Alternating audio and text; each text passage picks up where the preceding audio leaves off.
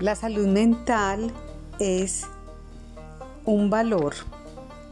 estratégico en las organizaciones. Todas las empresas en Colombia debemos evaluar e intervenir el riesgo psicosocial. El marco legal fundamental que tenemos es la resolución 2646 de 2008, la resolución 2404 de 2019 y la circular 064 del año 2020. Vamos a contarte que en Colombia existe la batería de instrumentos para evaluar los factores psicosociales del Ministerio de Trabajo. Y todas las empresas en Colombia debemos usar esta batería para esa evaluación, diagnóstico y posterior plan de intervención en un programa de vigilancia epidemiológica eh, de riesgo psicosocial. Esta batería consta de una ficha de datos generales donde recogemos información relacionada con la edad, el nivel de escolaridad, el género, el estado civil, el lugar donde la persona reside, si tiene vivienda propia o no, o arrendada o familiar o propia, cuántas personas tiene a cargo, dónde queda ubicada la empresa o la sede de trabajo, el nombre del cargo, el tiempo que lleva en la empresa, la clasificación del cargo, como por ejemplo si es jefe que tiene personas a cargo, si es profesional, analista técnico o tecnólogo. En estos dos tipos de clasificación se aplica el cuestionario forma A intralaboral. Y los otros dos tipos de cargo es para auxiliar asistente, ayudante y operario, servicios generales. En general, para estos dos tipos de cargo se aplica el cuestionario forma B intralaboral. También se pregunta cuánto tiempo lleva en el cargo, a qué área de la empresa pertenece. Esto es muy importante porque los informes de riesgo psicosocial presentados por áreas nos dan muy buena información sobre ese microclima, esa microcultura, esas características de ese líder en particular de ese equipo de trabajo, cómo son las relaciones sociales en ese equipo de trabajo, qué tanta claridad tenemos en las funciones, en las responsabilidades y qué riesgos psicosociales al interior de esa área son los que predominan. También hablando de las demandas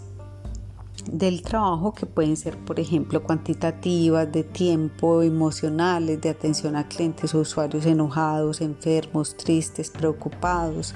necesitados de ayuda. Y en general también podemos ver el sentido de pertenencia que tienen las personas de esa área con la empresa, mm, el nivel de compromiso, y de vinculación emocional con la empresa, que tanto orgullo sienten de trabajar allí y que tanto se sienten digamos, en confianza y seguras de estar en una empresa que les brinda unas condiciones justas de contratación, un trato y un salario emocional en general adecuado con unas jornadas de trabajo mm, pues que les permiten equilibrar su vida laboral con su vida personal y familiar. En términos generales, entonces, eh, este cuestionario mm, que tiene esta ficha de datos generales nos permite identificar también la modalidad de contratación, cuántas horas en promedio trabaja la persona al día y si recibe un salario eh, fijo o tiene una parte además de fija variable eh, y si eh, de esta manera, entonces al recoger en la ficha de datos generales vamos a tener un perfil sociodemográfico que nos va a permitir en la intervención del riesgo psicosocial tomar unas decisiones de intervención en el portafolio de beneficios a nuestros colaboradores, eh, ver qué características tienen, si están en un rango de edad determinado, qué necesidades, qué gustos, qué salario emocional puede ser el que más digamos ese tipo de población tiene o si es una población ya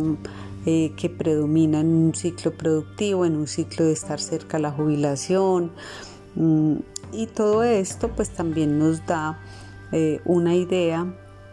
de, por ejemplo, un trabajador que tiene muchas personas a cargo, que paga riendo, son personas que tienen más riesgo psicosocial extralaboral, porque tienen una cantidad de variables que pues, los pueden afectar, también su grado de escolaridad, eh, si es primaria, secundaria, técnico, tecnólogo, eh, si ya tienen una formación universitaria de posgrado, nos puede también orientar el tema de planes de capacitación, de formación, de entrenamiento, de desarrollo de competencias, pues teniendo en cuenta estas características de nuestra población. Si predomina que son mujeres en edad productiva, de su ciclo eh, también, por ejemplo, de gestación, todo esto nos va dando unos elementos para orientar los planes de intervención. Entonces, en este podcast, mm, contarles que mantener actualizado nuestro perfil sociodemográfico de la población trabajadora eh, es muy importante. Y aunque estas son las variables que trae la ficha de datos generales de la batería del Ministerio de factores psicosociales de Colombia, es muy, muy importante también incluir variables relacionadas con los hábitos de vida, si la persona fuma o no fuma, o es exfumador, si es fumador pasivo, si realiza actividad física, cuántas veces a la semana, qué tipo de actividad, con qué intensidad, con qué frecuencia. Identificar variables relacionadas con el consumo de licor, por ejemplo, si lo consume, si no, con qué frecuencia y todas las políticas de prevención de tabaco, alcohol, drogas, sustancias psicoactivas son muy importantes y cuando tenemos este perfil sociodemográfico pues podemos orientar también y fortalecer las acciones de prevención y de intervención en cuanto a factores de la salud asociados a estos hábitos. También es muy importante entonces en la parte sociodemográfica ver qué actividades recreativas, hobbies,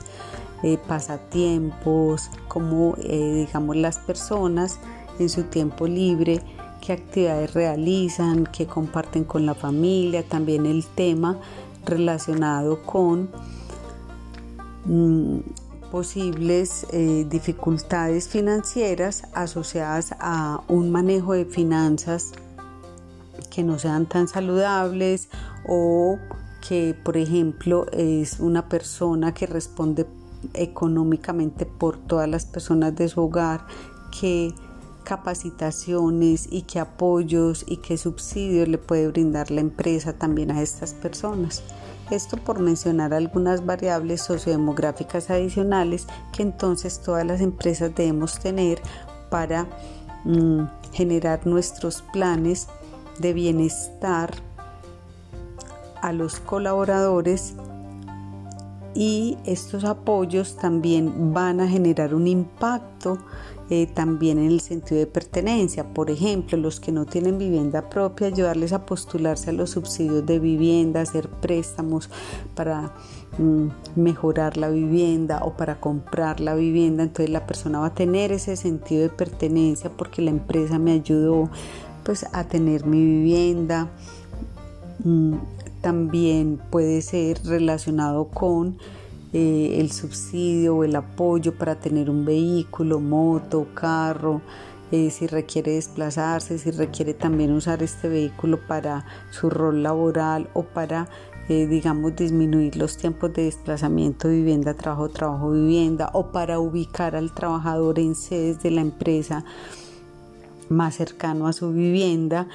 o para asignarle roles eh, o clientes o desplazamientos que sean más en el sector dónde vive, todo esto va a mejorar la calidad de vida del trabajador y optimizar eh, pues digamos esa calidad y ese equilibrio de la vida laboral y personal. Entonces en términos generales eh, hablamos hoy de este instrumento en este podcast, la ficha de datos generales, mantener el perfil sociodemográfico y ocupacional actualizado eh, para la toma de decisiones de acciones de promoción y prevención en salud y eh, desde la OIT, Organización Internacional del Trabajo, está la estrategia del método Solve que trabaja el estrés, estrés económico, sueño saludable. Los hábitos del sueño son fundamentales en nuestros colaboradores para tener una productividad mucho mejor para tener un cerebro en unas condiciones mucho mejor si la persona tiene unos buenos hábitos eh, digamos del sueño, una higiene del sueño adecuada, capacitarlos, ayudarles a garantizar turnos que les permitan un descanso adecuado. Todos estos hábitos también se preguntan en un perfil sociodemográfico. Entonces el método Solve incluye sueño saludable, nutrición saludable, ejercicio saludable, el tema de tabaco, alcohol, drogas, VIH, SIDA, el acoso y la violencia en el trabajo, el estrés y estrés económico. Esos son entonces los temas que la Organización Internacional del Trabajo nos dice a todas las empresas que incluyamos para la prevención del estrés relacionado con, eh, digamos, el trabajo y eh, poniendo a la salud integral física, mental de los colaboradores como un valor estratégico en la organización, porque si tenemos empleados saludables, tenemos clientes saludables, satisfechos, atendidos por unos colaboradores saludables, felices, contentos, satisfechos, con sentido de pertenencia a su empresa. Entonces, de esta manera, eh, explicar la importancia de tener actualizado ese perfil sociodemográfico eh, y tomar decisiones orientadas a toda esta información que hemos recopilado. Entonces espero que sea de tu interés, que te pueda ayudar a fortalecer eh, ese perfil sociodemográfico en tu organización todas tus estrategias de intervención del riesgo psicosocial. Soy Luz Clemencia Cadavid Ríos, psicóloga, especialista en seguridad y salud en el trabajo en neurociencias. También estoy en YouTube.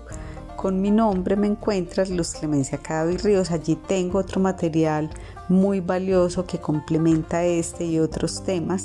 Entonces te espero también por allí. Te deseo luz, amor, éxito, salud, sabiduría, felicidad en tu vida.